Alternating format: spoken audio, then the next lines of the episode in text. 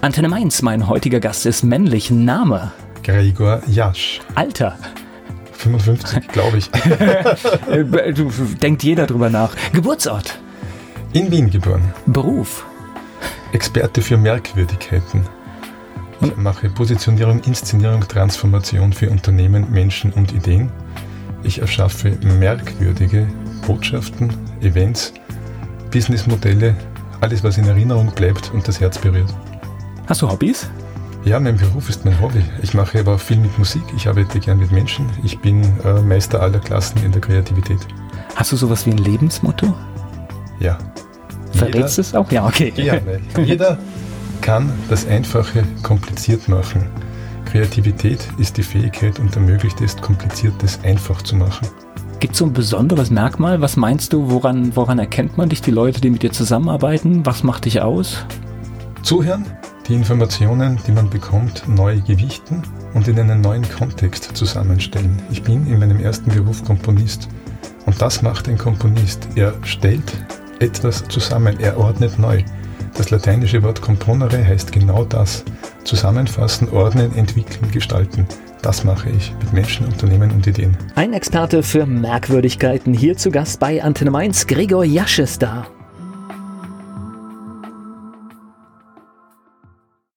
Positionierung und Transformation, das ist sein Thema. Was das genau ist, das erfahren wir im Gespräch mit Gregor Jasch. Er ist hier zu Gast bei Antenne Mainz. Ein echter Wiener, ja? Bist du dort groß geworden auch? Ach, der echte Wiener, da tue ich mir immer schwer, weil was ist ein echter Wiener?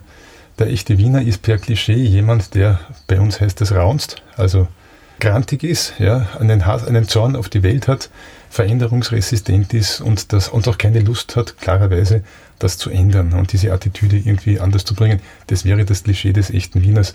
Das zweite Klischee des echten Wieners ist eine gewisse Todessehnsucht, die sich dann auch in der Kunst immer wieder offenbart hat. Ludwig Hirsch, auch bei euch recht bekannt, kommt dort ein großer schwarzer Vogel, Wolfgang Ambros, es lebe der Zentralfriedhof, Falco, Gini, diese Elemente kommen alle, werden auch mit Wien verbunden. Nein, ich sehe das nicht so. Ich bin in Wien geboren und aufgewachsen. Ich bin aber dann mit 13 nach Los Angeles gekommen, zum größten Teil meiner Zeit und habe von 13 bis 18 die Schulen parallel besucht in Wien und in Los Angeles und habe in Wien dann noch gelernt, was man halt im Bereich Wissen so lernt und habe ab dann in Los Angeles das Leben studiert und die Kulturen und den Umgang mit anderen Menschen, die aus den unterschiedlichsten Backgrounds kommen und ganz anders ticken. Und irgendwie macht es natürlich Spaß, wenn man mit denen auch anschlussfähig wird. Lass mich nochmal aber ganz kurz in Wien bleiben. Das heißt, in Wien war im Prinzip die Kindheit und die Schule und alles, was halt so am Anfang eines Lebens steht, ist aber in Wien passiert, ja. ja. ja. Okay. Schule war für dich okay gleich von Anfang an oder? Eigentlich eine gute Frage. Eigentlich nein. Während meiner ganzen Schulzeit habe ich mir immer wieder gedacht, also schlechter kann es gar nicht mehr werden. Das ist der Wahnsinn. Mit 15 hat man mir nahegelegt, die Schule zu verlassen. Und zwar aus dem Grund, weil ich selbstständig denke. Dann habe ich gesagt, ist das wirklich wahr, dass man wegen selbstständigem Denken die Schule verlassen muss? Hat der Lehrer gesagt, ja. Ich habe 32 Flaschen und eine Leuchte und du zündest mir die anderen an. Wenn du gehst, dann habe ich ein leichteres Leben. Dann habe ich gesagt, und wenn ich nicht gehe, dann sagt er, dann haben wir ein Problem. Du bist zu intelligent. Rein fachlich können wir dich nicht so schnell rausmobben, aber wir können dir das Leben schwer machen. Aber, das, aber dann brauchen wir noch ungefähr ein Jahr, bis dann beide Seiten so erschöpft sind. Es ist besser, du gehst gleich, wir legen dir keinen Stein in den Weg, aber bleibe nicht an dieser Schule. Geh woanders hin. Gut, das ist wenigstens ehrlich.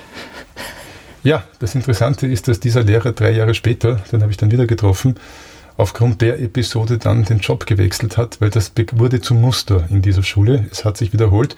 Ich verrate dir auch seinen Beruf, den er dann gemacht hat. Er war mein Deutschlehrer und er wurde dann Radiomoderator. Oh, Karrieren. Wann hast du das mit der Schule gemerkt? Also wir haben ähnliche Erfahrungen gemacht, kann ich dir schon sagen. Also ich war auch, also ich war am ersten Tag eigentlich mit der Schule fertig. Also in der ersten Klasse, erster Tag, habe ich gewusst, das wird nicht meins und es hat sich leider bewahrheitet. Na, das sehe ich nicht zur Gänze so, weil ich eigentlich eine, immer eine gewisse Offenheit hatte. Und wenn ich etwas in der Schule dann doch auch gelernt habe, irgendwo, ist eine gewisse Anpassungsfähigkeit beziehungsweise auch eine gewisse Hartnäckigkeit oder Kontinuität in den Dingen, die man tut. Ich spiele beispielsweise auch mehrere Instrumente Und wenn du wirklich ernsthaft ein Instrument lernen möchtest, dann musst du lernen, dir ganz klare Ziele zu setzen und auch eine gewisse Form von Selbstdisziplin. Ja. Das ist nicht so schlimm und, und, das kann man machen. Ja? Und das, da muss ich sagen, war Schule ein guter Rahmen, um sowas auszuprobieren. Also ich habe das alles nach der Schule gemacht. Ich, ich brauchte erst ein Ziel und dann konnte ich das. Ich habe das auch während der Schule gemacht, aber mein Ziel war nicht die Schule, sondern mein Ziel war beispielsweise Gitarre lernen oder ja. meine Ideen verfolgen oder mich mit meinen, über meine Ideen auszutauschen. Das war der Grund, warum ich dann die Schule verlassen musste. Gleich geht es weiter im Gespräch mit Gregor Jasch hier bei Antenne Mainz. Gregor Jasch ist Experte für Transformation, Positionierung und Inszenierung und er ist mein Gast hier bei Antenne Mainz. Und du hast uns gerade schon am Anfang so ein Bild der Wiener gezeichnet, das ich gar nicht kannte. Für mich im Kopf war Wien immer eine der attraktivsten und interessantesten Städte, in denen man extrem gut leben kann. Wien ist in, seit vielen Jahren ja, im Top-Ranking der lebenswertesten Städte der Welt und hat es im letzten Jahr auch wieder auf Platz 1 geschafft. Also müssen ja auch viele Menschen in Ordnung sein, oder? Also in dem Ranking wird Kriminalität, Luftverschmutzung, öffentlicher Nahverkehr, Bereiche wie Restaurants, Zugang zu Grünflächen, äh, Versorgungssicherheit mit Lebensmitteln, auch Schulen hineingenommen, all das. Ja, du hast komplett recht. Und ich finde Wien eine großartige Stadt. Ich finde das ganz ehrlich, ich finde Wien wunderbar und super und ich bin viel in der Welt unterwegs und wenn ich nach Wien gehe, gehe ich justament einen Nachmittag lang mehr durch die Stadt und da freue mich über die Bauwerke, deren Geschichte ich kenne. Ich gehe in die Museen, ich esse ganz absichtsvoll in Wiener Schnitzel, was ich früher nie gemacht habe, weil ich weiß, dass es das an vielen Plätzen der Welt so nicht gibt. Und Wien, das wissen auch die wenigsten Menschen in Deutschland, ist die zweitgrößte deutschsprachige Stadt der Welt. Also ein Besuch nach Wien zahlt sich auf alle Fälle aus. Ja, auf das deutschsprachig, da kommen wir her nochmal, weil es gibt ja so schöne, schöne Bedeutungen auch, wo wir zwar denken, wir sprechen dieselbe Sprache, aber es gibt dann schon so Feinheiten, die anders sind. Ne? Auf jeden Fall. Ja. So, jetzt bin ich natürlich neugierig. Wie kam es denn zu Los Angeles? Meine Mutter hat nochmal geheiratet und mein Stiefvater war 1900 geboren, kam aus Graz. Da war ein Generationensprung. Ja. Mhm. Er war als 1900 geboren, kam aus Graz und ist in den, ich schätze ab 35, 1935, 1938 war Physikprofessor für, also Physik und Mathematik an der Universität in Berlin und kam dann ins Ministerium für Luft- und Raumfahrt. Und er wurde, was die wenigsten Menschen wissen, während des Krieges haben auch die Amerikaner die besten Köpfe einkassiert. Und er wurde eines Tages abgeholt und hat sich gedacht, es war 42 wurde er abgeholt und hat sich gedacht, mh, ich habe vielleicht irgendwie was Blödes gesagt oder mich mit meiner Meinung nicht so richtig zurückgehalten. Aber er wurde in ein Flugzeug gesteckt, man hat ihn auch nicht gesagt, wohin. Und dann ist er nach zehn Stunden Flug wieder ausgestiegen. Und wie es so war, kam er in einen goldenen Käfig bei Long Island, also nördlich von New York. Und dann hat man ihm gesagt, du, das ist der Albert und das ist der Werner, das sind jetzt deine Kollegen und mit denen machst du die Arbeit fertig. Und das war Albert Einstein und Werner von Braun und die haben gemeinsam die Atombombe fertig gemacht für die Amerikaner. Und die hatten auch, die wurden auch nicht gefragt. Die Spezialität oder das Fach-Know-how meines Stiefvaters war die Entwicklung der Fernsteuerung. Das hat er gemacht. Als er zurück nach Österreich kam, waren wir, das war ungefähr 1975, da war er schon hochbetagt und darüber hinaus war er der angeheiratete Mann der Schwester des Vaters meiner Mutter. Jetzt ist es kompliziert, okay. Gut. Ja, also es gibt ein Foto, wo meine Mutter drei Jahre alt ist, er war 33 Jahre und da hat sie schon gewusst, dass sie mit ihm zusammen sein möchte. Nachdem dann seine letzte Frau verstorben war, wo er um die 75 war, haben sie sich wieder getroffen und haben am selben Abend beschlossen, dass sie jetzt heiraten. Und dann, meine Mutter hat dann den größten Teil in Los Angeles gelebt und ich hatte dann das doppelte Schulsystem. Ich war dann in Österreich in der Schule mit der kürzesten Aufenthaltsdauer wie möglich. Also manchmal waren es nur fünf, sechs Monate im Jahr weil ich ja auch in Los Angeles in der Schule war und das wurde akzeptiert. Okay. Aber ich kann mir vorstellen, also Los Angeles ist als Jugendlicher, glaube ich, ja dann auch nochmal eine ganz andere Hausnummer, oder? Es ist eine absolut andere Hausnummer. Man muss sich das so vorstellen. In Wien als 15-, 16-Jähriger war, oder auch so, ich war in der totalen Freiheit. Äh, wenn immer ich in Wien war, am selben Abend sind noch Freunde zu mir gekommen und wir haben gemeinsam in einer Wohnung gelebt. Und wir sind trotzdem in der Früh aufgestanden, in die Schule gegangen, haben trotzdem unsere Sachen vorbereitet und hatten eigentlich ein herrliches Leben in Freiheit. Meine Mutter war ja in Los Angeles, das hat funktioniert. Als ich nach Los Angeles kam, geht gar nichts. Ja? Du brauchst jemanden, der dich von A nach B führt und zwar immer. Du kommst ohne Auto auch nirgendwo hin. Also riesengroß, ne? Das ist, es ist irrsinnig groß. Ja. ja. Los Angeles ist, glaube ich, ungefähr, der Großraum Los Angeles ist, glaube ich, so groß wie die Schweiz. Ja, ich kann mich nur an einen Besuch erinnern, äh, wo wir auf einer Straße an die Hausnummer wollten und wir dachten, wir gehen zu Fuß.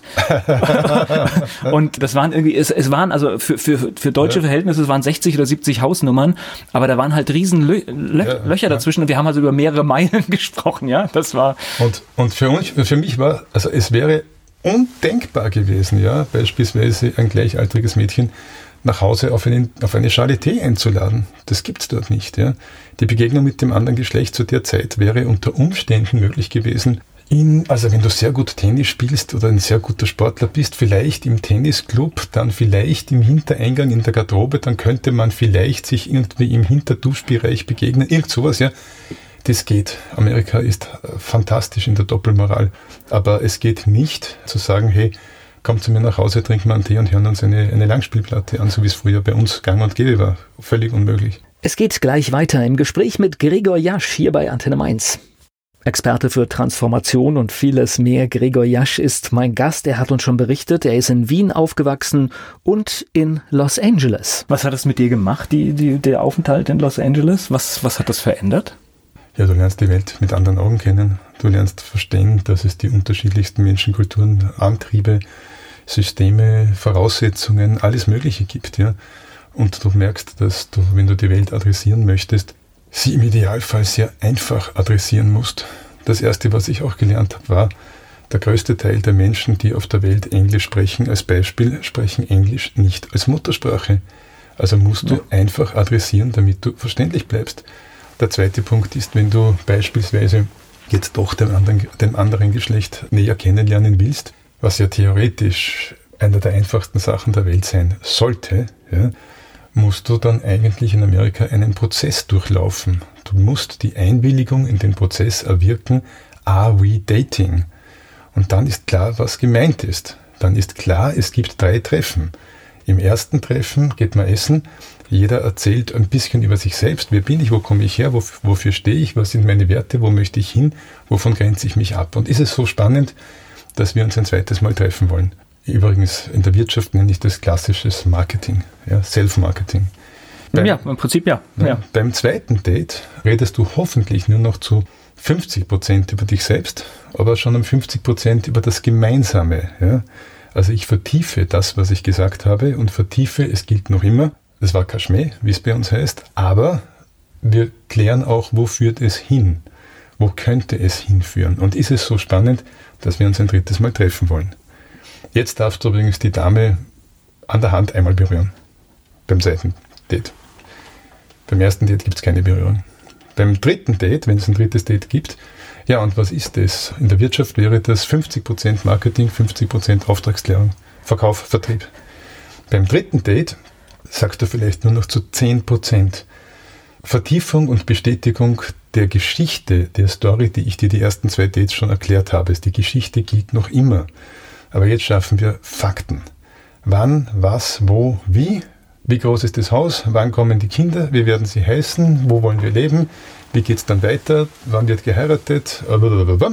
Das wird alles klar gemacht und der gelernte Vertriebler weiß, du darfst jetzt niemals raus ohne einen Verkaufsabschluss. Ja? Are you ready to sign call for commitment? Hier die Antwort auf die Frage, your place or my place? Und wenn die Antwort negativ ausfällt, dann weiß der gelernte Vertriebler, ein Nein ist auch kein Nein, sondern ein Nein heißt Nein, jetzt noch nicht. Und dann wird dieser Kontakt in der Regel auf ein Jahr zurückgestellt und dann probiert man es wieder. Und ich kenne viele Paare, bei denen es so gelaufen ist und das war erfolgreich. Dann habe ich eine Frau gefragt, wieso? Wir haben doch über Jahre geredet, dass du mit ihm nie zusammen sein willst. Wieso? Ja, er hat in zwei, drei Punkten eine unglückliche Art. Aber das hat ihm niemand gesagt. Ich habe dann darüber nachgedacht, dass sich eigentlich in all den Jahren niemand so sehr um mich bemüht hat. Dann habe ich ihm das gesagt. Er hat sich das zu Herzen genommen, er hat sich geändert und seitdem sind wir sehr glücklich. Wenn es funktioniert. Die Welt funktioniert oft sehr einfach. Ja, ja, das ist. Und, und du bist dann immer gependelt? Während der Schulzeit noch? Äh ich bin während der Schulzeit immer gependelt. Das hat dann aufgehört, ziemlich genau. Bei uns heißt es nach, nach der Matura, bei euch nach dem Abitur, weil mein Stiefvater dann gestorben ist. Und dann habe ich mir überlegt, was tue ich jetzt? Zu der Zeit war ich schon aktiv als Journalist im Rundfunk, im Fernsehen, in Medien. Ich war der Musik sehr verbunden. Ich war auch schon Musikjournalist zu der Zeit. Ich habe schon ein eigenes Magazin herausgegeben zu der Zeit, und zwar für einen Konzertveranstalter. Heute würde man ein Fan sein dazu sagen. Das hat mir aber die Möglichkeit geöffnet, mit jedem Musiker, den ich wollte, in Kontakt zu kommen und zu interviewen. Okay, das heißt, die Musik war schon in der, in der Schule so stark. Die Musik war schon, ich hatte schon mit um die 15 meine erste Band war in den ersten Bandprojekten und, und das ging. Das in den ging. USA oder in Nein, Österreich? in Österreich. Okay. In Österreich. Gut. Und dann habe ich mir überlegt, was tue ich als nächstes? Und dann habe ich mich entschlossen, Tontechnik und elektroakustische Komposition zu studieren. Was ist elektroakustische Komposition? Das ist so ähnlich, wie wenn man sagt, ich mache Mathematik und gehe in die reine Logik. Jetzt sind wir wieder beim lateinischen Wort componere.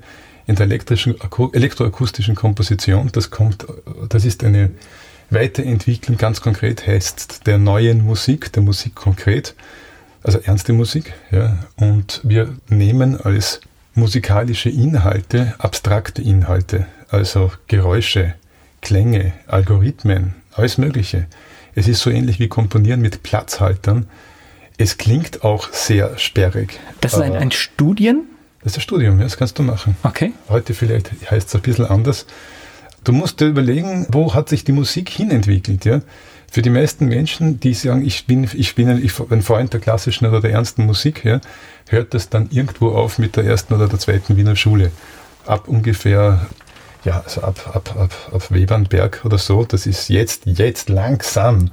Wenn es sein muss, hört man sich das auch oder muss man sich das in einem Konzert anhören, bevor man dann doch auch wieder zum Mozart geht. Ja. Aber okay, und danach ist für die meisten Menschen Blackbox, die haben keine Ahnung, was danach kam.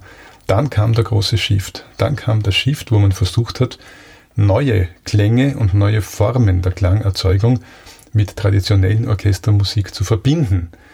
Einer der Vorreiter hier ist zum Beispiel Edgar Varese, der Musik gemacht hat für größtenteils klassisches Schlagwerk, also da hast du ganz viel Schlaginstrumente, und Sirene.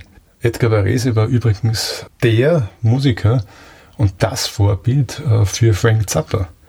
Der Zappa kommt aus der Ecke und der Zappa hat als ganz junger Mann seine erste Aufführung gehabt für Orchester, für Konzert, also für klassisches Orchester und Fahrrad und hat ein Fahrrad umgedreht und hat dann das Fahrrad umgedreht an den Pedalen in Bewegung gebracht und mit den Speichen einen Stab hineingehalten und damit rhythmische Klänge erzeugt. Und das war seine erste Komposition im Sinne der neuen Musik. Das war das Spielfeld zum Ausprobieren.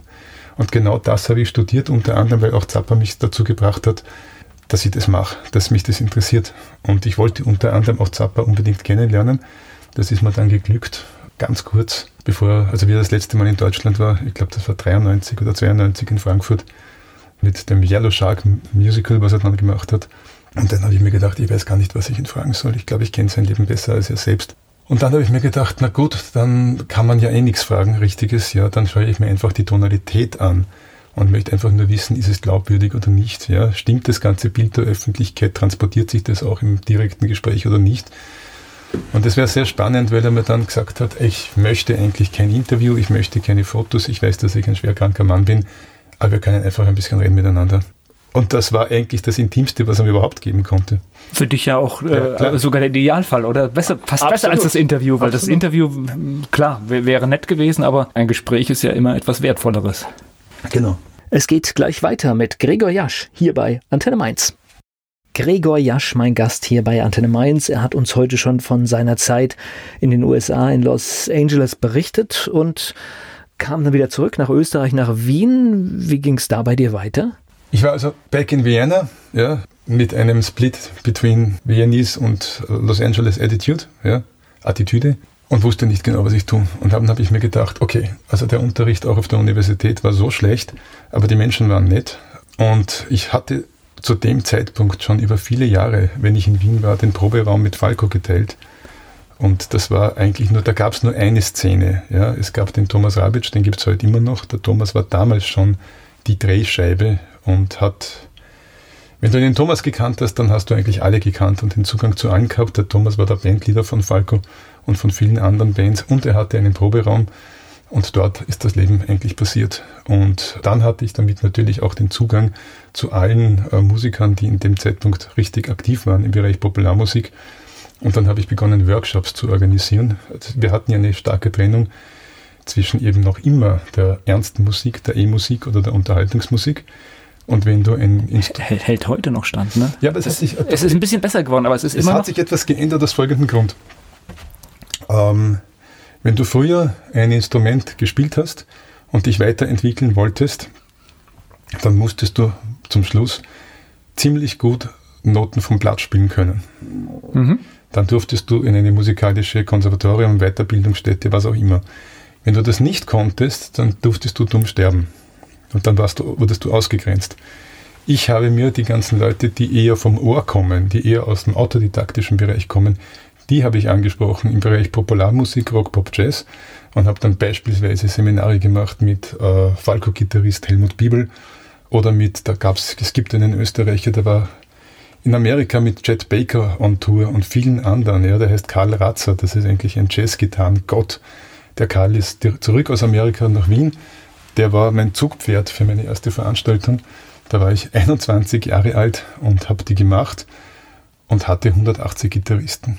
Und da habe ich dann gewusst, okay, irgendwie es funktioniert. Und ab dem Moment, wo du so etwas tust, bist du selbstständig. Da gibt es dann auch keinen Weg mehr zurück. Also war ich dann Musikveranstalter, ich war Seminarveranstalter im Bereich Erwachsenenbildung.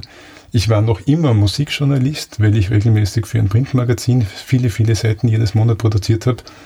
Und dann habe ich mir natürlich Partner gesucht, die für diesen Bereich interessant sind. Das nennt man bei uns aus der Pro-Audio-Industrie.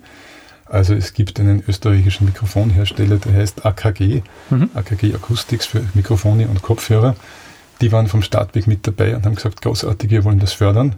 Dann hatten wir damals noch einen Deal mit Atari 1040. Das war so nach dem Commodore das erste Gerät, was du dir leisten konntest und was schon eine grafische Oberfläche hatte und mit dem du schon was machen konntest. Und dann hatten wir einen Deal mit, mit Atari und dann sagt Thomas Rabitsch, der eben damals Bandleader von Falco, Gregor, ich hätte gern, ich hätte gern was Gescheites, ich hätte gern einen Mac. Und ich sage, ja, hätten wir alle gern, können wir uns nicht leisten. Das hat, was kann man sich ja gar nicht vorstellen, ein Mac mit 4 Megabyte Arbeitsspeicher und 20 Megabyte Festplatte und ein bisschen an der Software hat damals gekostet ungefähr so viel wie ein Auto der oberen Mittelklasse, also ich schätze so 70.000 Euro heutige Preisstufe in etwa. Völlig out of reach. Und ich habe dann gesagt, vergiss es.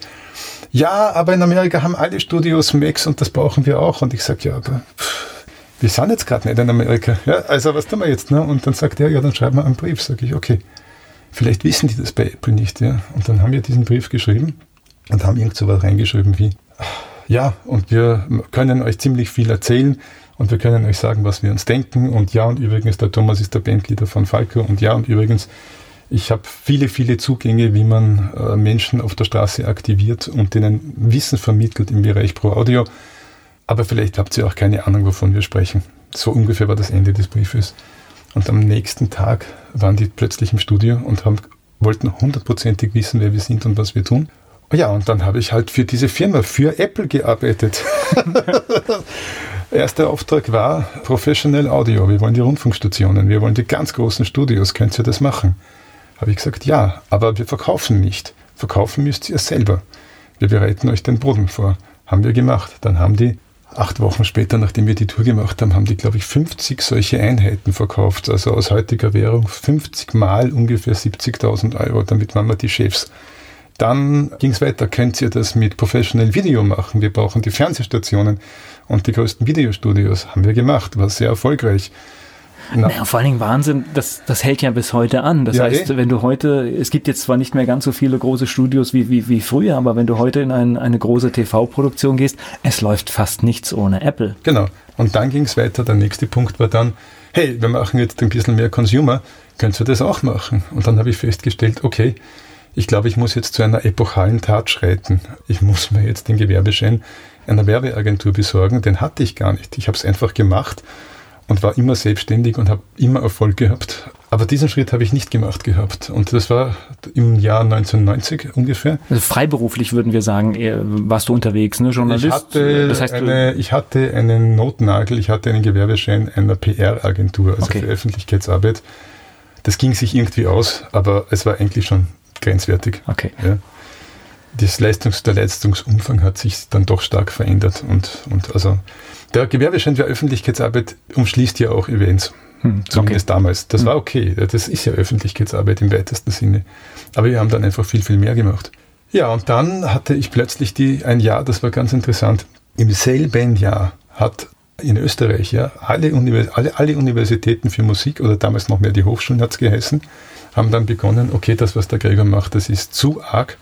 Der Gregor hat 5000 Teilnehmer pro Jahr mit 70 Veranstaltungstagen das müssen wir, an dem Markt können wir nicht mehr vorbei. Und sie haben begonnen, allesamt Institute für Popularmusik zu gründen und haben so gut wie jeden meiner Vortragenden ein Angebot für eine Lehrverpflichtung gemacht. Und das war großartig, weil all die Leute, die ich mit aufgebaut habe, die mit mir groß geworden sind, hatten plötzlich eine attraktivere Option mit mehr sozialer Sicherheit.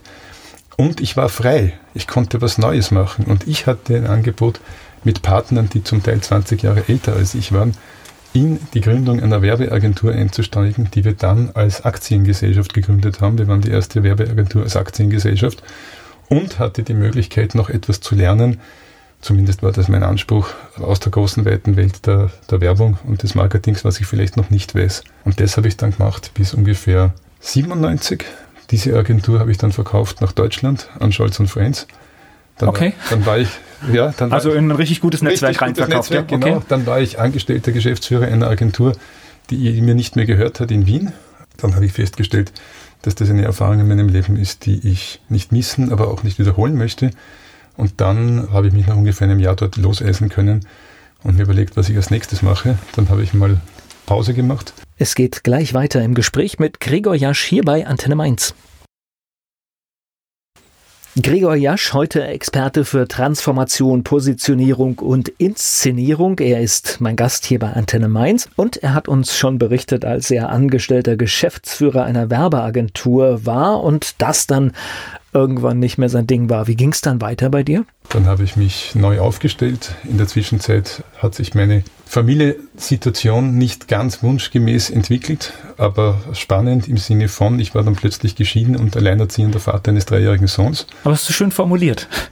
Ja. Hat sich nicht wunschgemäß entwickelt, genau. Ja, aber das Erlebnis, auch als Vater eines dreijährigen Sohnes, das war fantastisch ich habe eine Enge und eine Nähe zu meinem Sohn wie kaum jemand, ja, weil ich wahrscheinlich Vater und Mutter gleichzeitig war über einige Jahre. Ja. Das, das, war, das war großartig. Und dann habe ich mir kurz gedacht, ob ich nochmal in die Musik gehe. Dann habe ich festgestellt, das kannst du vergessen mit dem Vater eines dreijährigen Kindes. Das ist als Vater, das ist völlig sinnlos. Das, die Musikbranche ist äh, Nachtleben am Ende des Tages, das geht nicht. Und dann plötzlich, nach einiger Zeit, ruft mich eine ehemalige Kundin wieder an, das war wieder AKG, ja, und sagt, Herr Ersch, Wann gründen Sie wieder eine Agentur? Weil wir haben uns jetzt überlegt, wir würden gerne wieder mit Ihnen arbeiten und wir sind mit Ihrer Ex-Agentur fertig und jetzt wäre der richtige Zeitpunkt. Wie schaut's aus? Und dann sage ich ja, auch für mich, ich bin rechtlich durch. Ich habe rechtlich alle Verpflichtungen meines Verkaufs erfüllt. Da gibt es jetzt keine Bindung mehr. Let's do it. Ja, ich bin aber gerade aus dem Meeting rausgerannt. Das wäre jetzt die Wahnsinnsmeldung, wenn ich sage, wir fangen wieder gemeinsam an haben Sie auch einen Namen? Wenn ich jetzt einen Namen hätte, dann wäre das jetzt der Knaller. Dann habe ich kurz nachgedacht und habe irgend sowas rausgestammelt wie, ich glaube, die heißt jetzt Plan B. Und dann habe ich die Plan B Werbeagentur gegründet und die gibt es bis heute. Es hat sich dann geändert, dass ich dann 2015, aber auch mit der Veränderung in der Werbebranche, meinen Fokus auf Filmproduktion verschoben habe. Und die heißt jetzt Plan B Film und Media.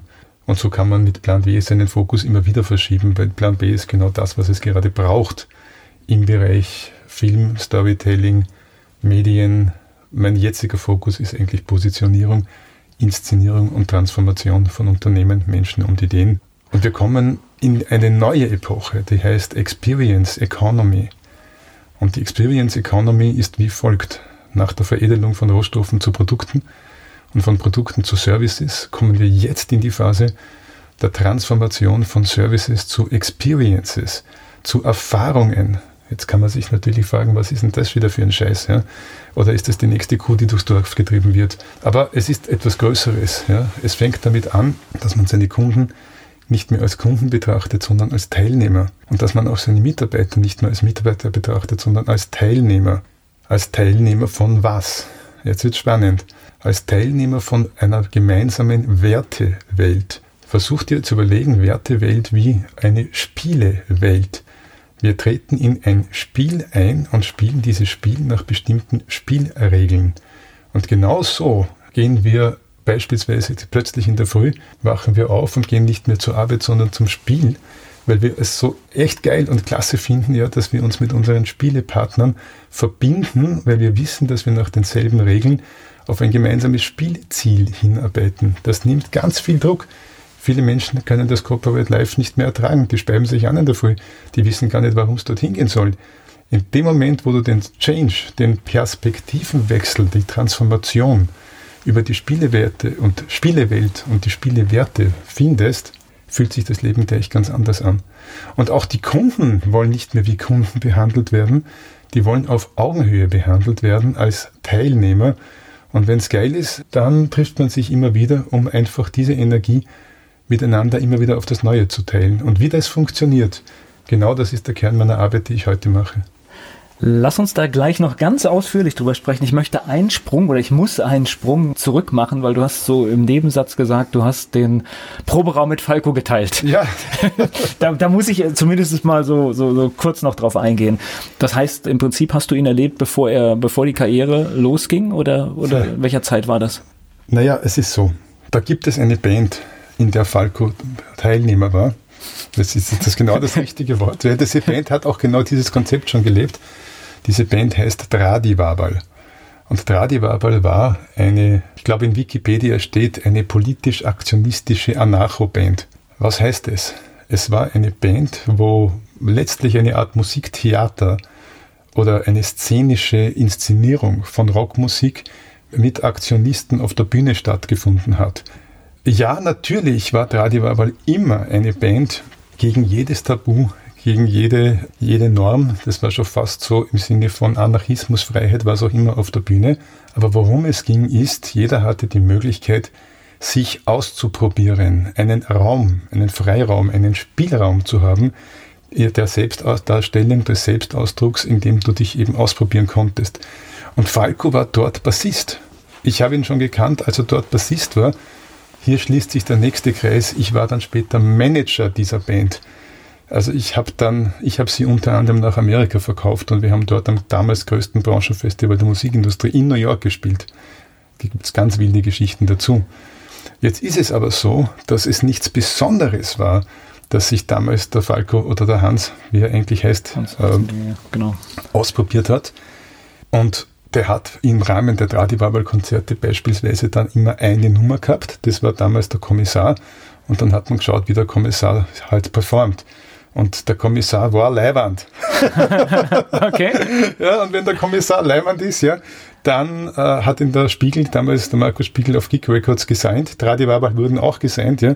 Plötzlich gab es dann auch sozusagen die etablierte Musikindustrie hat sich dann interessiert für uns und wir hatten einen Schallplattenvertrag oder was auch immer. Wo, wobei ja. mu muss man sagen, war ja Schallplattenvertrag war in der Zeit etwas richtig richtig ja. wertiges. Also heute äh, lächeln wir zum Teil darüber, aber das war etwas richtig wertiges, weil da, wer einen Vertrag hatte, es wurde viel Geld oft auch reingesteckt und es wurde auch PR gemacht. Ich weiß noch, da kamen die wichtigen Menschen von der Plattenfirma in die Radiostation und haben alles angedealt, was gespielt werden soll. Ja? Absolut. Also mit richtig viel Wucht, und ja. Du wurdest, ja genau, Wucht ist genau das, was du wolltest. Du wolltest Medienpower dahinter haben, damit du groß rauskommst und du wolltest, damals hat es ja noch Schallplattengeschäfte gegeben, du wolltest in der Auslage dieses Schallplattengeschäfts stehen als Geheimtipp, damit eine Platte gekauft wird. Das wolltest du erreichen und du wolltest Verfügbarkeit des Produkts. Genau. Das hat gut funktioniert. Gleich geht es weiter im Gespräch mit Gregor Jasch hier bei Antenne Mainz. Die Band von Falco hat er gemanagt in den 80er Jahren. Gregor Jasch, er ist mein Gast hier bei Antenne Mainz. Wie war denn der Kontakt, wie war die Zusammenarbeit mit Falco? Jetzt musst du dir das so vorstellen. Er war ja nicht der Einzige, der sich ausprobiert hat in dieser ganzen äh, Clique. Ja? dieser Band, da gab es auch andere. Und wenn du mittendrin bist, ist es sehr schwer zu wissen oder zu erkennen, dieser Künstler fliegt und wird Nummer eins in Amerika und der ist gut und wird immer unerkannt bleiben. das kann man nicht, wenn du mittendrin bist, kannst du das nicht erkennen. Du siehst es ja witzigerweise heute, der an, angeblich soll der Algorithmus ja heute Hits machen können und es gelingt ja auch nicht.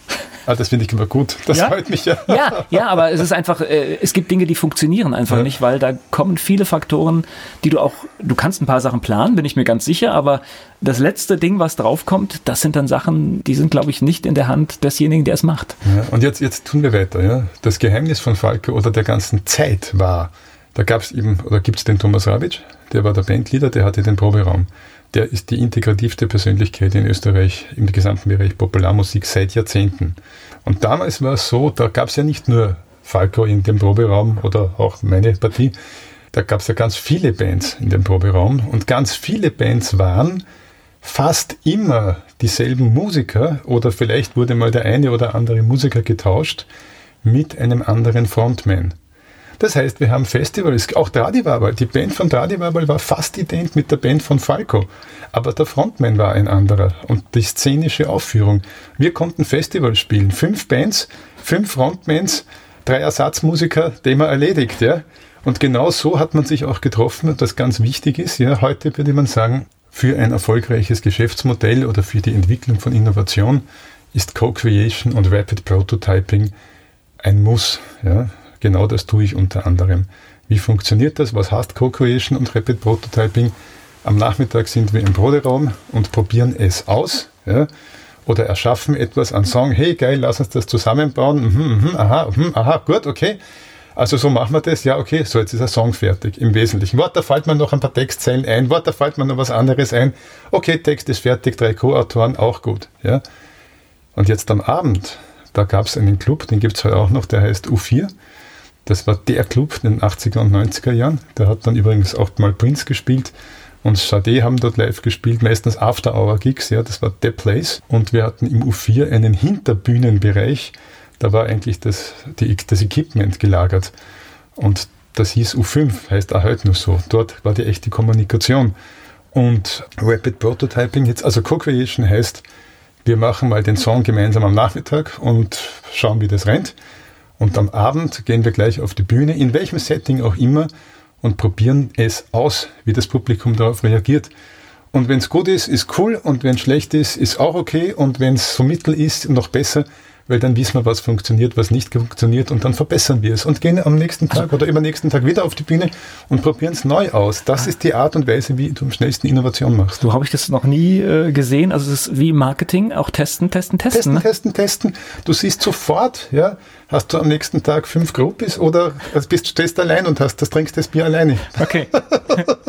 das ist ein sehr starkes naja, klar, Signal aber bei, von äh, Feedback. Wollte gerade sagen, beides ist eine hohe Erkenntnis, weil ganz klar. Äh, du, du weißt auf dem einen Weg, du musst dringend was ändern, weil sonst macht es keinen Sinn, ja. Und so hat es auch mit Falco funktioniert. Ja, der kam aus diesem Umfeld und mit dem Kommissar ist es dann bei ihm halt, hat es halt begonnen, richtig abzufliegen. Und im selben Moment oder ziemlich bald darauf hat es auch begonnen, bei uns ein bisschen eine Distanz zu passieren, ja, weil äh, Falco beispielsweise mit verschiedenen Produzenten gearbeitet hat. Zuerst mit Robert Ponger in einem Studio, dann später hat er sich die Boland Brothers aus Holland geholt und das war für uns ein bisschen weit weg, weil äh, wir dann nicht so richtig Teil dieses Erschaffensprozesses waren, weil da hat er sich halt Hilfe eher, sage ich, von außen geholt.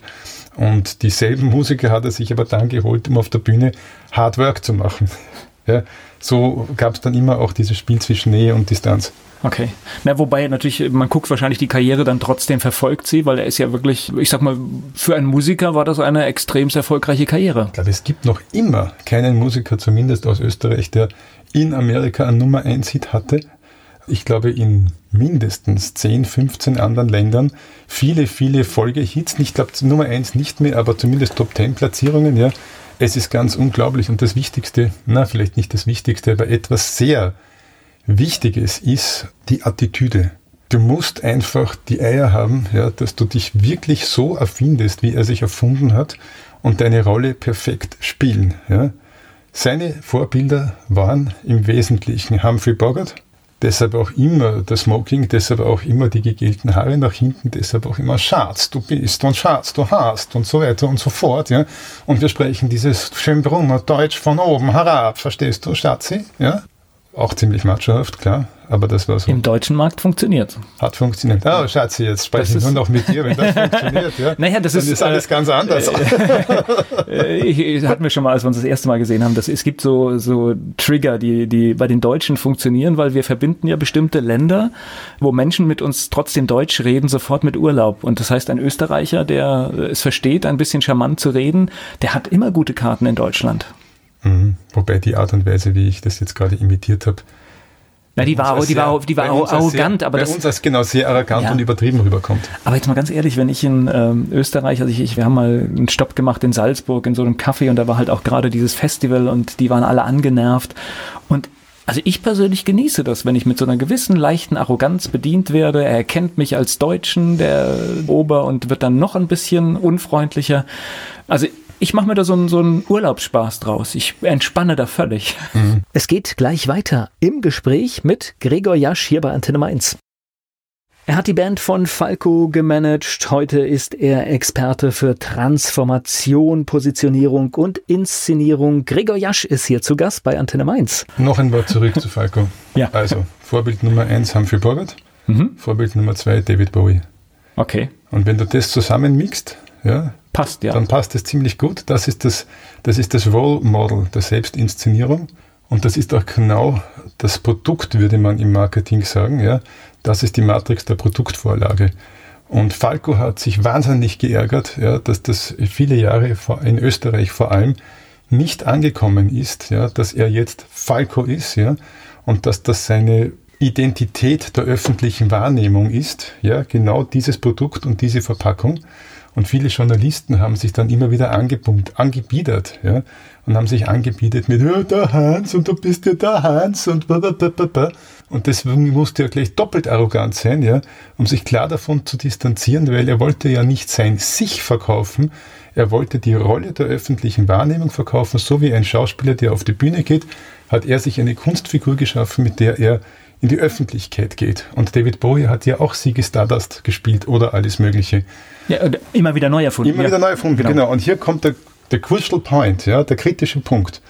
Falco hatte definitiv ein Problem, dass es dann irgendwann einmal schwierig wird im Leben, wenn du diese beiden Rollen nicht mehr klar zu trennen verstehst. Du bekommst in der Rolle Falco unendlich viel Aufmerksamkeit, Anerkennung, Zuspruch, Interesse. Ja, das ist ja alles sehr herzwärmend und wer, ist dafür, wer, wer kann sagen, dass er dafür nicht empfänglich ist? Wir sind empfänglich dafür. Ja, Ich glaube sowieso jeder, der auf die Bühne geht, der braucht ja diese Zuneigung, sonst würde er das nicht machen. Genau, Da, da wenn läuft ja jetzt- schon was, da läuft ja Genau, schon was aber wenn ab. du jetzt in der Früh aufwachst, als du selbst, als Hans beispielsweise, und feststellst, mir fehlt das gerade, dann ist das blöd.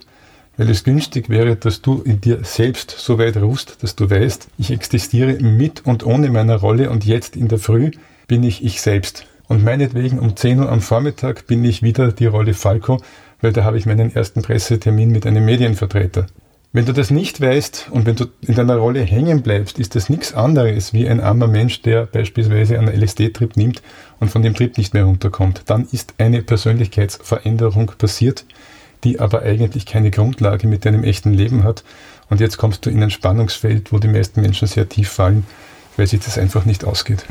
Aber jetzt so, so rein die Marke, die er geschaffen hat, äh, Ja. es war ja spannend, die hat ja immer wieder funktioniert. Das heißt, er war ja auch dann mal weg, zwei, drei Jahre, und wupp war er wieder da, ja? Der hat aber deshalb funktioniert, weil er aus meiner Sicht mit einer unglaublichen, entwaffnenden Ehrlichkeit über auch die, seine, wie hat er es gesagt, über seinen Erfolgsknick geredet hat. Ja, dann war es nur noch ein Erfolgsknick. Ja, und nach dem Erfolgsknick war er gleich wieder da.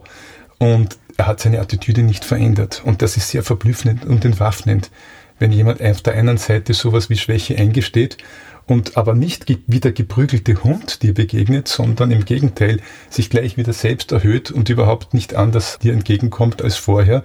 Das ist auch ein großer Unterschied zwischen Amerika und Deutschland. Du darfst in Amerika als Unternehmen scheitern, als Unternehmer scheitern. Du darfst in der Selbstständigkeit scheitern, Scheitern ist okay, weil Scheitern heißt, du hast einfach noch einen Weg ausprobiert, der nicht funktioniert. Ist sogar, glaube ich, für die eine oder andere Nummer sogar in dem Markt, äh, wird es sogar als vorteilhaft gesehen. Genau.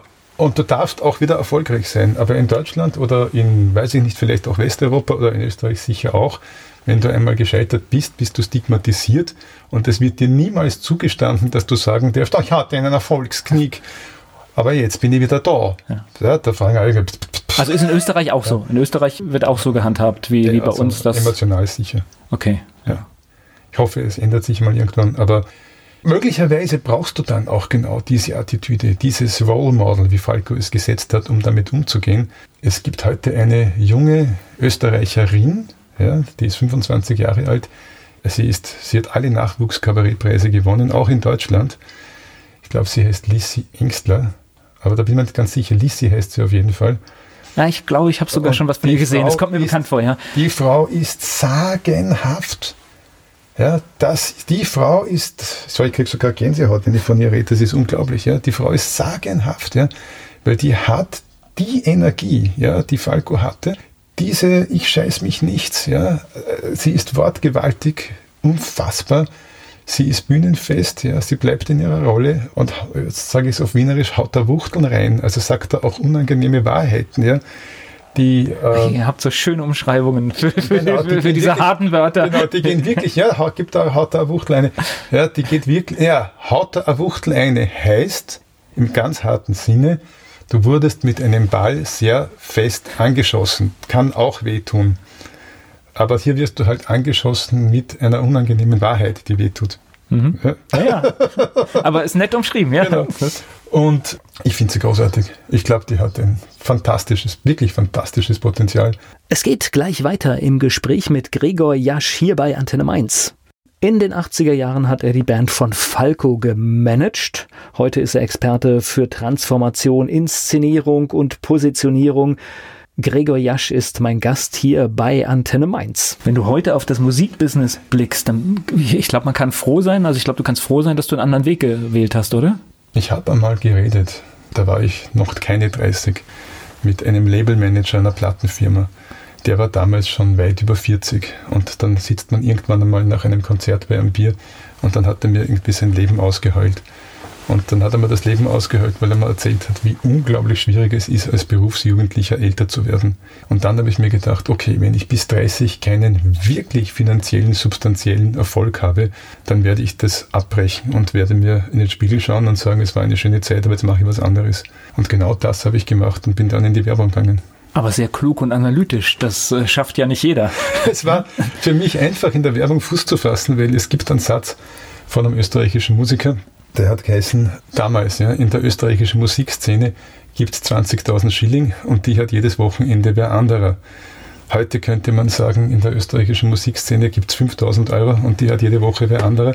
Und das ist so die, Gagenhöhe, mit der du irgendwie reden kannst. Und das ist, das umschreibt so den Markt. Schwierig. Ja, ich habe immer gesagt, dann, als ich in die Werbung ging, kaum jemand hat so viel Erfahrung wie ich aus der Musikszene kommend mit nichts vieles, viel Impact zu schaffen. Und ich weiß nicht, warum ich das immer nur in der Musik machen soll. Ich würde es jetzt ganz gerne für andere Produkte und Services machen. Okay, und machst du ja auch. Aber Gott sei Dank nicht mehr mit nichts. Das ist, das ist doch schon mal ein. Äh, ich habe mich auch weiterentwickelt. Sehr gut, so soll es auch sein. Das heißt aber heute, du hast äh, einen Kunden hast du ja schon genannt. Das heißt, das kann aber im Prinzip mit deiner Firma kann das alles Mögliche sein. Da kommt jemand und muss sich positionieren oder will ein Produkt positionieren und dann seid ihr Ansprechpartner. Die einfachste Form, na, ich fange anders an. Ich habe zwei Ebenen, auf denen ich agiere. Eigentlich drei sogar. Die eine Ebene ist ich gehe auf die Bühne und agiere als Sprecher. Da gibt es ein neues Format. Für mich ist es neu. Es ist so, es fühlt sich ein bisschen ähnlich an wie Rock'n'Roll. Es nennt sich Vortrags- oder Motivationssprecher. Und da gibt es eigene Festivals. Da sind dann zehn Leute gemeinsam in einem großen Saal und reden über die meistens über Erfolg oder Erfolgs- oder Themen, die mit Erfolg und persönlichem Erfolg in einem Nahbereich stehen. Also Formate wie Gedankentanken oder Ganz sowas, genau. was wir hier auch bei Gedanken, uns kennen. Der, ja. Stefan Fedrich würde sich selbst wahrscheinlich eher als Unternehmensberater definieren, der seine Unternehmensberatung in einem Rahmen einer szenischen Aufführung vermittelt, weil das skalierbar ist und er mehr Menschen erreicht und mehr Input von mehr Menschen vermitteln kann. Und plötzlich bin ich Teil dieser Community geworden, vor allem auch in Deutschland und agiere als Vortragssprecher auf dem Markt. Um das zu erreichen, braucht jeder Vortragssprecher ein Buch. Ich habe mittlerweile zwei und habe es geschafft, dass beide, habe die beide bei Amazon rausgebracht und habe, also bei einem war ich Co-Autor und beim anderen habe ich das erste, was ich gemacht habe, war ich selber unterwegs und habe es alleine gemacht und habe es geschafft, dass die jeweils in den Amazon Bestseller Charts gerockt haben. Das heißt, irgendwas muss man richtig machen, weil du kommst in diese Rankings nur rein, wenn relativ viele Leute das auch kaufen. Ich glaube, ich glaube das ist der einzige Hintergrund, ne? Ja. In dem Ranking, ne? Ja. Ich, ich, glaube, was anderes zählt gar nicht. Klar. Das ist ganz radikal. Ja, ja ich habe irgendwann gehört, dass jetzt sogar die Rankinglist des deutschen Buchhandels sich schon umgestellt hat oder umstellen wird auf die Verkäufe im E-Book-Format und nicht mehr im Papierformat. Finde ich auch spannend. Also E-Books werden zum Leitmedium und lösen das Papierbuch ab. Wir werden es ja. nicht aufhalten wahrscheinlich. Genau. Und über diese Thematik, also das Buch habe ich geschrieben über eine bestimmte Kreativitätsmethode, die heißt Creative Effectiveness. Die habe ich entwickelt über 15 Jahre in der Praxis. Wir sind immer wieder bei Co-Creation, Rapid Prototyping und so weiter und so fort. Und habe dann in einem kurzen Zeitraum von vielleicht sieben Jahren Unmengen von internationalen Preisen für meine Arbeit gewonnen, aber für jede einzelne weil ich damals äh, die Möglichkeit hatte, äh, diese Methode genau für diese Arbeiten anzuwenden und in die Praxis umzusetzen. Aber diese Preise waren wirklich auf der ganzen Welt. Ja. Ich weiß jetzt nicht, 25, 30, 35 Preise. Das ploppt überall auf. Wenn du das die ganze Zeit hast, ist es fast zu viel, diesen Erfolg wirklich zu verstehen das ist jetzt so. Ja. Erfolg verstehst du meistens erst, wenn du ihn dann nicht mehr so, nicht mehr so hast ja, und äh, die Karawane weiterzieht. Für mich hat sich das dann ergeben, dass ich dann festgestellt habe, okay, es funktioniert, es ist alles cool, ich mache das auch gerne, aber ich könnte auch stärker nach außen gehen, indem ich diese Methode stärker unters Volk bringe und mit den Leuten arbeite und sozusagen etwas zurückgebe in die Welt, damit auch andere wissen, wie sie das tun können und wie sie schneller Ideen für Marketing und Kommunikation entwickeln können, die nicht nur besonders kreativ, sondern auch besonders effektiv sind. Der Hintergrund dabei ist, viele Menschen sagen, mit der Kreativität kann ich nicht, ich bin nicht kreativ, ich weiß nicht, wie das geht. Und ich sage, das ist ein völliger Blödsinn. In jedem Menschen schlummert ein kreativer ein kreatives Genie. Möglicherweise gibt es einen Grund, warum du das bis jetzt nicht geübt oder belichtet hast oder dir nicht zutraust. Aber wir können das gemeinsam machen und damit es dir leichter fällt, gibt es eine Methode, die, an der du dich anhalten kannst im Sinne einer Orientierung, wie du diesen Weg wählst. Und ganz viele Menschen sitzen heute in Unternehmen und müssen im Tagesgeschäft auch Ideen entwickeln für Events, für Marketing, für Kommunikation und wissen nicht wie. Mit der Methode können sie es tun. Na, wir kommen, ich, ich ziehe ja schon fast wieder einen Bogen zur Schule, aber wir lernen es ja auch nicht. Wir lernen ja nicht Im wirklich Gegenteil, kreativ zu sein, ja? Im Gegenteil, äh, wir sollten lernen durch Begeisterung. Jetzt hätte ich gerne ein anderes Schulbenotungssystem. Ich möchte nicht benotet werden dafür. Du hast 22 Rechtschreibfehler, du hast 22 Mal etwas falsch gemacht, deshalb kriegst du diese und diese schlechte Note. Ich hätte gerne eine Umkehrung des Benotungssystems. Du hast aber keine Ahnung, 85 Prozent alles richtig gemacht, also bist du auf einem guten Weg. Mach weiter so, ja. Und das nächste Mal schau, dass du dich von 85 Prozent richtig auf 92 Prozent richtig steigerst, ja. Geh nach oben, ja. Geh ins Licht und nicht wird geprügelt in die Dunkelheit. Aber das ist, da bin ich nicht alleine mit der Sichtweise. Alles in der Lernpsychologie und in der Psychologie sagt, wir lernen nur aus Freude wir, und wir motivieren uns auch nur, weil wir es gerne machen. Und du kannst nicht jemanden verordnen, Freude zu haben oder Lust zu Nein. haben ja, oder Begeisterung erleben zu müssen. Aber leider habe ich den Eindruck, dass das in den Unternehmenszentralen oft noch nicht angekommen ist. Aber das ist ein Teil meiner Mission den Menschen dort wieder eine gewisse Nähe zu sich selbst, eine Verbundenheit zu sich selbst zu finden. Es geht gleich weiter im Gespräch mit Gregor Jasch hier bei Antenne Mainz. Kommen wir mal zu den Sachen, die du aktuell machst. Gregor Jasch ist mein Gast. Er ist Experte für Positionierung, Inszenierung und Transformation. Du sprichst und berätst Unternehmen und in diesem Bereich gibt es ja immer so Hypes, die sich alle Jahre abwechseln. Und dann höre ich immer diese großartigen Buzzwords, ja. Agilität. Ja, ruf ist gerade Agilität ist gerade absolut in, ja. Ruf in ein Alles deutsches Unternehmen rein, Agilität und alle Köpfe wenden sich zu dir und du bist der Jesus, der übers Wasser geht. Und wenn du ihnen dann sagst, aber Agilität ist nicht in einem Excel-Sheet abbildbar. Und das ist auch nicht eine Krankheit, die nach nimmt Kaufen Penicillin und dann geht sie wieder vorbei oder Digitalisierung dasselbe, sondern ihr müsst euch ändern, damit ihr die Voraussetzungen schafft, dass das passiert. Dauerhaft. Dauerhaft, aber ja. das will niemand hören. Ich weiß. Das, ich weiß ist, warum. Weil du es nicht in den Prozess kriegst, oder? Nein. Okay. Wenn ich dir sage, du musst dich ändern und das dauerhaft, sage ich dir in anderen Worten, es könnte, es ist fast hundertprozentig sicher, dass wir Macht- und Kontrollstrukturen aufbrechen müssen und verschieben. Das will niemand hören. Und wenn du ihm dann das sagst, dann könnte er noch sagen, okay, ich steige darauf ein, wenn wir es nur so ein bisschen verändern, nur so tun als, aber ich behalte die Macht- und Kontrollstruktur. Und jetzt kommt etwas wirklich Spannendes und das kannst du in allen Ebenen sehen. Ja, ist ganz egal. Auch die Themen der Nachhaltigkeit sind von sowas geprägt. Ja. Wir wissen, dass das so nicht funktioniert. Wir wissen, dass wir tote Pferde treten, aber wir treten lieber das tote Pferd weiter, bevor wir etwas verändern, weil der Druck nicht hoch genug ist. Und plötzlich gibt es etwas, wo der Druck herkommt aus einer Ecke, die wir niemals erkennen konnten. Die meisten von uns, die sehen es, hören es jetzt vielleicht zum ersten Mal und die ganz real ist. Ja? Und der Druck, wo es herkommt, ist das Thema der künstlichen Intelligenz. Die künstliche Intelligenz entwickelt sich mit explodierend rasanter Geschwindigkeit, weil sie sich nicht linear, sondern logarithmisch entwickelt. Das heißt, in ungefähr fünf bis zehn Jahren wird ein Computer dieselbe Rechenleistung haben wie unser menschliches Hirn. Und in weiteren fünf bis zehn Jahren wird ein Computer die Rechenleistung haben wie alle menschlichen Hirne auf dieser Welt. Und Computer lernen jetzt gerade Empathie. Das kann man sich nicht vorstellen, aber sie lernen zu hören, zu sehen, zu fühlen, zu schmecken. Computer lernen deine Mimik und Gestik zu lesen. Und Computer lernen Empathie.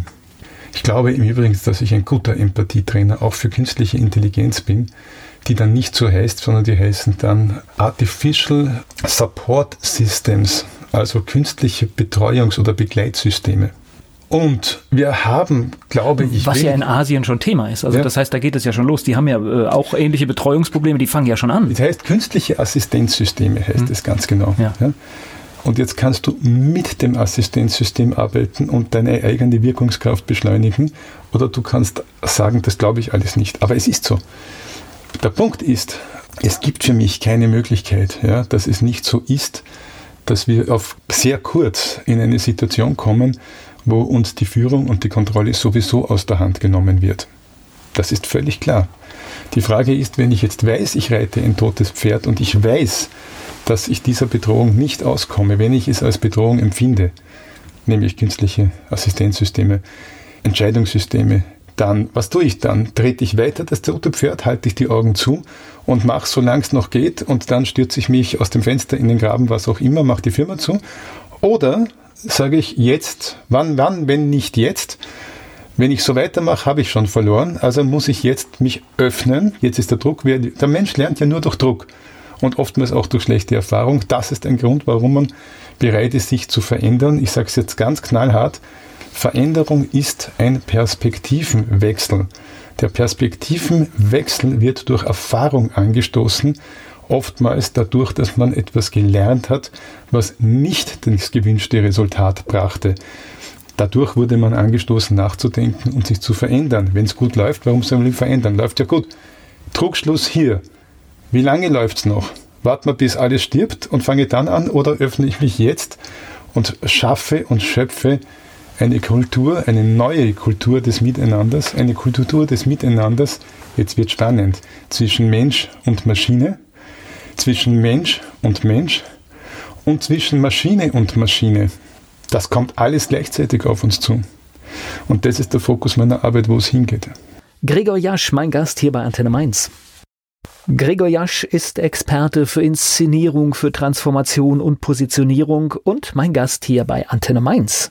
Ich muss jetzt nochmal sortieren. Das heißt, auf der Bühne stehst du, hast du gerade erwähnt. Das war, war jetzt der Anfang. Das heißt, da sprichst du auch über diese Themen, was Absolut. wir jetzt gerade gehört haben? Absolut. Okay. Diese Themen heißen auf der Bühne unter anderem Experience Design, Gamification, Story Branding und heißt auch Willkommen in der Experience Economy. Genau über das rede ich. Also Gamification ist im Prinzip, dass man Vorgänge, die man machen muss, so macht, dass sie Spaß machen, ne? Kann man das so in eine Spieleumgebung oder in ein Spielesetting setzt. Okay. Und noch einmal, das Spielesetting funktioniert nur nach Spielregeln. Ich nehme die Spielregeln als Regeln der Werte, mit denen wir agieren. Wenn du jetzt sprichst, also du, du, sprichst ja logischerweise wahrscheinlich auch vor vielen Entscheidern, hast du das Gefühl, dass du immer mit deiner Botschaft ankommst oder dass viele es trotzdem noch wegstecken und sagen, naja, äh, es wird nicht so schlimm oder eigentlich läuft es sehr gut? Ich glaube, es gibt alles. Es gibt welche, die äh, hören das zum ersten Mal und sind einfach betroffen. Es gibt, immer, es gibt welche, die hören das, wissen, dass das schon so ist und es beginnt langsam zu sickern, sich zu vertiefen. Ja.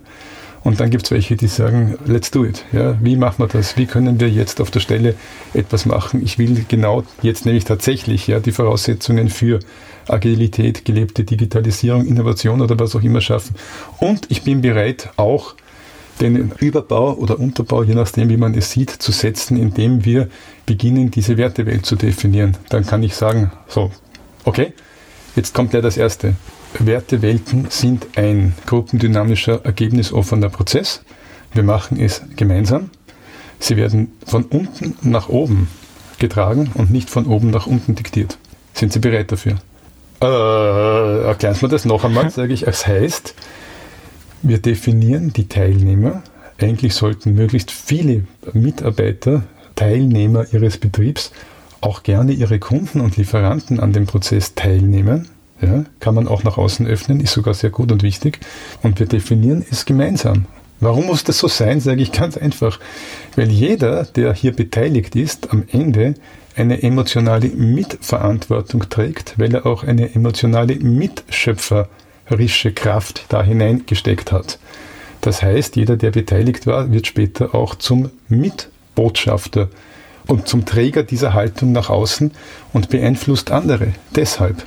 Ja, aber wir haben gar keine andere Wahl, oder? Wenn ich jetzt einfach schaue, welche Bereiche, also ich bin äh, ja sehr aufmerksam und verfolge regelmäßig auch die Aktualisierung der Liste der Berufe, die verschwinden werden oder auch die ganze Industriebereiche, die einfach verschwinden werden, weil sie nicht mehr gebraucht werden, weil es ein Rechner besser macht.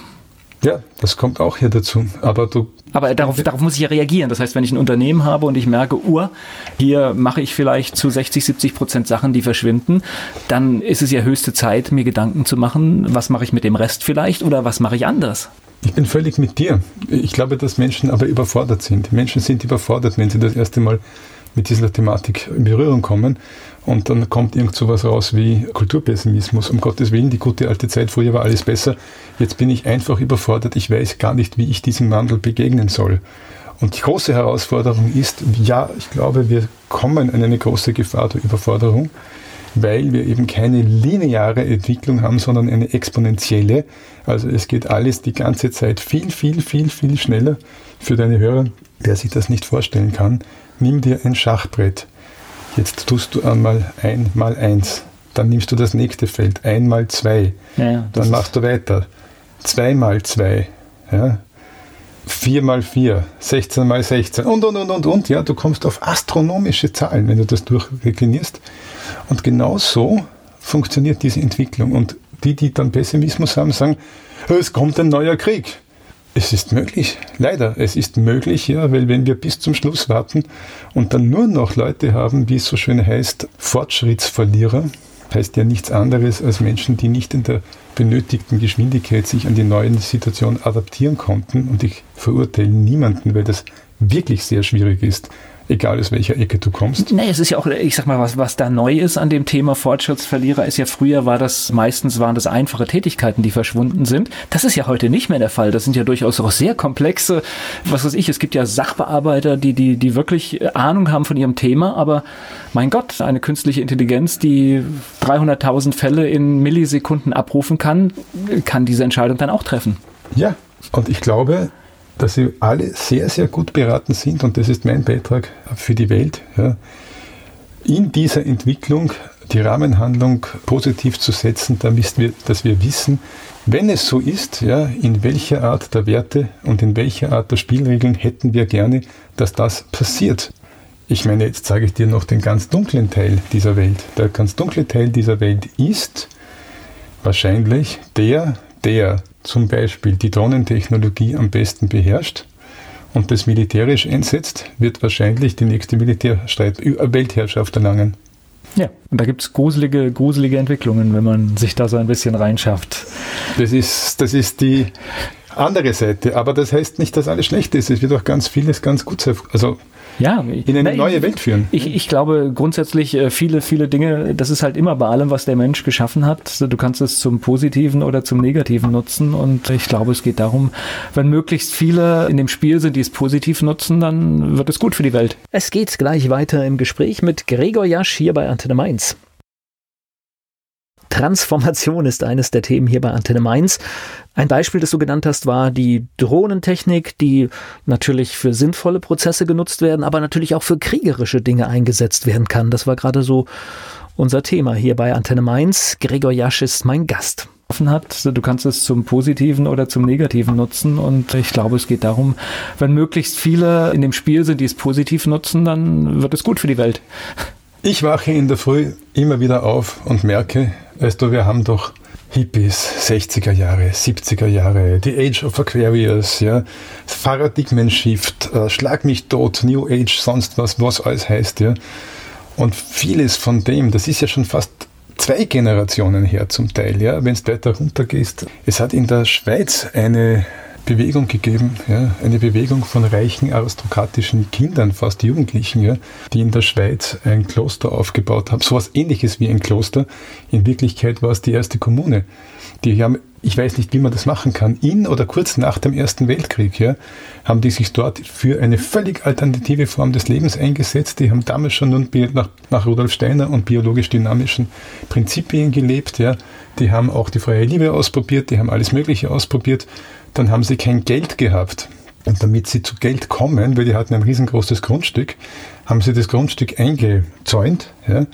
Und dann haben sie, das musst du dir vorstellen, sowas wie Piepshow am Gartenzaun verkauft. Das heißt, im Grundstück drinnen waren dann die Mädels oder auch die Burschen von der Kommune, die haben dort einfach nackt in der Sonne gelegen oder gebadet. Und das war schon so abartig, ja, dass man das machen kann, dass die Leute draußen am Zaun mit dem Feldstecher gestanden sind und ein Geld bezahlt haben dafür, dass sie das sehen dürfen. Aber wir reden von 1920, ja, ungefähr. Also ich sage mindestens zwei Generationen her. Aber mein Punkt ist, und jetzt kommen wir in die Situation, dass wir dieses Miteinander leben müssen, weil ich keine Möglichkeit sehe, wie es anders funktionieren könnte. Aber der Druck muss groß genug sein und der Druck kommt von etwas, was wahrscheinlich in kürzester Zeit viel mächtiger sein wird als das, was wir uns überhaupt heute vorstellen können. Du kommst viel rum in der Welt. Sind die Österreicher, die Deutscher, Deutschen, sind die anders als, als andere Nationen in diesem Bereich? Oder ist es überall gleich auf der Welt? Nein, die Welt ist ganz unterschiedlich, wo immer du ihr begegnest. Und das Erstaunliche ist, dass auch völlig gegensätzliche Denk- und Verhaltensmuster auf ähnliche Punkte des Erfolgs kommen. Ich gebe dir ein Beispiel. Ich habe unter anderem 2015 einen Unternehmensfilm gedreht und der Kunde hat mich dann gebeten, ich möge auf allen Kontinenten der Welt filmen. Das habe ich dann gemacht. Da war ich dann knapp vier, fünf Monate unterwegs mit einem kleinen Drehteam und hatte eine hohe logistische Herausforderung zu bewältigen, weil ich natürlich immer mit einem lokalen Ansprechpartner des jeweiligen Landes oder Drehortes kommunizieren musste. Mein Partner in Japan, ja, der hat mir jeden Montag ein Excel-File geschickt und jeden Montag stand da drinnen auf die Minute 9.28 Uhr Erdgeschoss, Mr. Suzuki steigt in den Lift ein. 9.30 Uhr, Mr. Suzuki geht aus dem Lift im 50, im 50. Stock und geht zum zweiten Tisch links in der Hotellobby und erwartet die Personen 1, 2, 3. Und dann drei Minuten später teilen sich diese Gruppe in drei Lifte auf und fahrt hinunter und teilt sich dort in drei Taxis und fahrt weiter. Und dann hat er seinen Plan abgedatet ja, und hat mir jede Woche eine lange Entschuldigung geschickt dafür, dass er jetzt eine kleine Änderung im Plan hatte. Mir war das alles recht, weil ich hätte ja eh überhaupt nicht selber etwas tun können. Und wenn er das für richtig hält, habe ich ihm vertraut. Dann war ich in Kanada und bin von Kanada nach Australien geflogen. Wenn du das tust, fliegst du über die Zeitgrenze und du verlierst de facto einen ganzen Tag. Das heißt, du kommst in deinem Kalender zwei Tage später an, okay. nach 18 Stunden Flug. Dann schreibe ich dem australischen Partner, hör zu. Ich steige jetzt in dieses Flugzeug und du hast bis jetzt auf fast nichts reagiert, was ich dir sage. Drei kurze Fragen. Weißt du, dass wir kommen? Bitte antworte mit Ja oder Nein. Hast du einen Plan? Bist du vorbereitet? Ja oder nein? Dritte Frage. Es würde mich schon interessieren, warum du bis jetzt nicht reagierst, aber wenn das zu kompliziert ist, brauchst du es nicht beantworten. Und glaube nicht, du kannst mich erreichen, weil ich bin jetzt, ich bin jetzt im Flieger und that's it. So. Und auf diese Frage hat er nach zwei Minuten geantwortet und hat gesagt, ja, ich weiß, dass du kommst.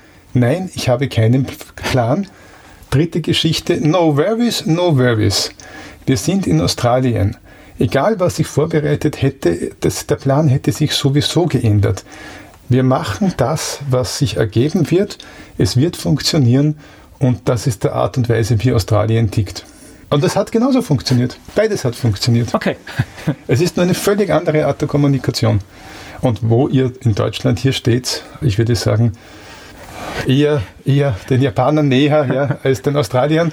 Und es ist ja auch ganz gut, wenn es eine Orientierung gibt, aber es ist auch ganz gut, wenn man weiß, dass es gewisse Freiräume gibt, wo man einfach Zeit hat, Dinge entwickeln zu lassen. Es geht gleich weiter im Gespräch mit Gregor Jasch hier bei Antenne Mainz. Gregor Jasch hat mal die Band von Falco gemanagt. Heute ist er Vortragsredner und Berater für die Bereiche Transformation, Inszenierung und Positionierung. Wie muss ich mir das vorstellen? Was, was machst du genau in Unternehmen? Was ich oft erlebe, ist, dass man mir begegnet, vor allem in Unternehmen, mit einer Haltung, die heißt, so ähnlich wie alles, was nicht in den Excel-Sheet passt, über dessen Existenz können wir nicht reden, weil deren Existenz gibt es nicht. War das zu kompliziert? Nee, ich habe schon, hab schon verstanden. Ich, hab, ich habe das schon verstanden. Alles an Inhalten, Nur was nicht in den Excel-Sheet passt, dessen Existenz wird negiert oder geleugnet. Das ist eine sehr harte Haltung. Ja? Und das heißt, dass du deine bestimmten Muskeln der Wahrnehmung sehr einseitig trainierst. Kann man machen. Man verliert aber viel Lebensqualität. Es funktioniert nicht. Man entfernt sich ganz stark von sich selbst man wird sich selbst fremd und man verliert eben die Empathiefähigkeit zu sich selbst. Ich wollte gerade sagen, alles Empath ja. empathische, was, was, ja, wir weiche halt, Faktoren nennen, genau, kriege ich, krieg ich doch in keine genau, Tabelle rein. Genau, jetzt halte ich fest, das ist wahrscheinlich genau das emotionale Setting, was zum Teil Menschen glauben, dass Führungskräfte benötigen, dass sie sich selbst möglichst abgekoppelt sind, damit sie möglichst problemlos welche Vorgaben, Entscheidungen oder was auch immer durchexekutieren können, zum Beispiel im Sinne des Shareholder Values, whatever der Shareholder Value gerade möchte oder meint oder maximieren möchte. Die reine Gewinnmaximierung, glaube ich, geht immer mit Verlust der Empathie oder auch dem Verlust von ganz, ganz, ganz viel Ressourcen einher. Ressourcen sind jetzt auch die Umwelt, Ressourcen ist der Mensch an und für sich, Ressourcen sind Empathiefähigkeit, Ressourcen sind Rohstoffe, ja, da gibt es ganz viel. Und hier wieder das Umdenken. Ja. Wir sind in Wirklichkeit an der Schwelle von. Vor ungefähr 500 Jahren sind wir aufgebrochen, nämlich wir alle Europäer, mit großen Schiffen, um die Welt einzunehmen, um uns zu verbreiten auf allen Kontinenten, um deren Bodenschätze auszuräumen, deren Arbeitskräfte für uns einzusetzen, um uns die Welt untertan zu machen und wir finden das vollkommen in Ordnung. Also wir fanden es zumindest vollkommen in Ordnung. In vielen. Nein, wir finden es in Ordnung. Eigentlich, äh, eigentlich ist das die richtige Formulierung, weil Na, tatsächlich. Es gibt schon kritische Stimmen. Ich weiß, es gibt kritische Stimmen, aber wenn halt dann ganz viele Menschen zu uns kommen, weil wir halt solche Dinge gemacht haben, dann wollen wir auf einmal damit nichts zu tun haben. Und das ist ein, ein, eine Kehrseite der Geschichte ja, zum Beispiel. Ja, natürlich. Ja? Aber jetzt haben wir 500 Jahre dieses Mindset gelebt und jetzt sollen wir das ändern? Und jetzt sollen wir das in den nächsten fünf bis zehn Jahren ändern, weil ansonsten künstliche Intelligenz mit uns so verfahren wird. Ja. Und ob uns das gelingt, ich weiß es nicht. Es ist spannend, ja. Wobei spannend ist etwas, das ich ja nicht sagen möchte, weil spannend heißt, da in spannend liegt auch oft schon so eine gewisse Machtlosigkeit drinnen. Ich möchte es eher anders sehen. Ich sehe es als, wir sind gut beraten, den Dingen einmal richtig zu begegnen und ins Auge zu schauen und uns dann gemeinsam darüber auszutauschen, wie wir damit umgehen können oder wollen. Daraus neue Erfahrungen zu machen, die uns auch ermöglicht, im Miteinander einen Perspektivenwechsel zu finden. Jetzt sage ich dir was. Ich glaube, Ich komme nochmal auf das Wort Componere, also komponieren zurück, zusammensetzen, ordnen, eine Ordnung herbeiführen. Wir, wir viele Menschen haben, glaube ich, alle ein bestimmtes Repertoire an Persönlichkeitsaspekten in uns, die wir vereinbaren, also vereinen, so ähnlich wie ein Musikmosaik verschiedener Persönlichkeitsaspekte. Also du hast viele Zutaten, die deine Persönlichkeitssplitter, die in Summe in einer bestimmten Ordnung deine Persönlichkeit ausmachen. Und die Ordnung dieser Persönlichkeitsaspekte ist erfolgt, jetzt haben wir am Anfang unserer Konversation. Schule, Erziehung, Kultur, sozialer Druck, beruflicher Druck, was auch immer. Wir haben uns zum Schluss in diese Ordnung begeben, weil wir halt glauben, dass wir damit ganz gut durchs Leben kommen, weil wir nichts anderes kennen oder, oder, oder. Und jetzt sage ich, das muss gar nicht so sein. Mach einmal ein Update deiner Persönlichkeitsaspekte. Probier dich einmal aus, mach eine neue Erfahrung. Trau dich in einem geschützten Rahmen, in einer Spieleumgebung, ein anderer zu sein. Spiel eine andere Rolle und lerne dich selbst kennen, ja, und lerne viel von der Welt. Und wenn du eintrittst in so eine Spielewelt, dann schaltest du dein Handy ab, ja, du steigst aus deinem Alltag aus und in eine neue Rolle ein und lernst dabei viel über dich selbst und machst dabei auch Urlaub von dir selbst. Ich spreche gleich weiter mit Gregor Jasch hier bei Antenne Mainz. Gregor Jasch hat mal die Band von Falco gemanagt. Heute ist er Vortragsredner und Berater für die Bereiche Transformation, Inszenierung und Positionierung. Wie muss ich mir das vorstellen? Was, was machst du genau in Unternehmen? Was ich oft erlebe, ist, dass man mir begegnet, vor allem in Unternehmen, mit einer Haltung, die heißt, so ähnlich wie alles, was nicht in den Excel-Sheet passt, über dessen Existenz können wir nicht reden, weil deren Existenz gibt es nicht. War das zu kompliziert? Nee, ich habe schon, ich hab schon verstanden. Ich, hab, ich habe das schon verstanden. Alles an Inhalten, Nur was nicht in den Excel-Sheet passt, dessen Existenz wird negiert oder geleugnet. Das ist eine sehr harte Haltung. Ja? Und das heißt, dass du deine bestimmten Muskeln der Wahrnehmung sehr einseitig trainierst. Kann man machen.